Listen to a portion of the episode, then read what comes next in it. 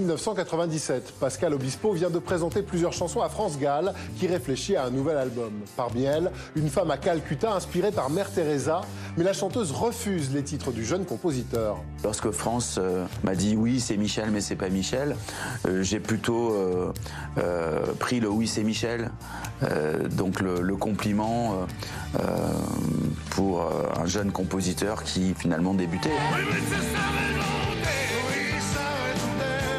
Il n'empêche, le titre reste dans les cartons. Il est proposé à Jane Birkin, à Morane. Puis Lynn Renault frappe à la porte. Elle veut faire une chanson pour aider le SIDAction. Un soir, j'ai rendez-vous avec Pascal Nègre, alors patron d'Universal, et je lui dis écoute, j'ai pas mal de chansons.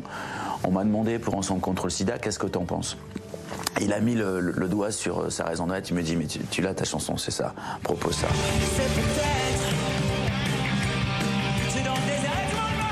Retravaille les paroles avec son complice Lionel Florence, cède les droits à Ensemble contre le sida. Mais ensuite, il faut convaincre les artistes de participer à ce projet qui doit réunir toute la chanson française.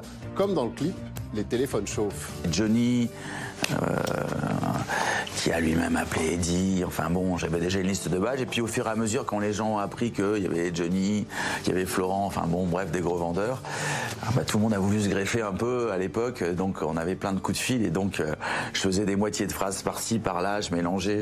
C'était assez, euh, c'était un puzzle que, que je fabriquais instantanément. La chanson s'écoule à 700 000 exemplaires à sa sortie et rapporte 45 millions de francs à l'association. Elle a permis de financer de nombreuses actions. Elle a donc une place particulière dans le cœur de Pascal Obispo. C'est sans doute donc ma plus belle chanson, finalement, puisque c'est une chanson euh, euh, qui a sauvé des vies, que c'est grâce à France Gall que Ensemble contre le sida a été sauvé, puisque j'aurais jamais écrit cette chanson si elle m'avait pas demandé de faire des chansons pour elle. 20 ans après sa création, le titre est toujours présent sur les radios. Il a même été réenregistré avec une une nouvelle génération d'artistes, toujours au profit de la lutte contre le sida.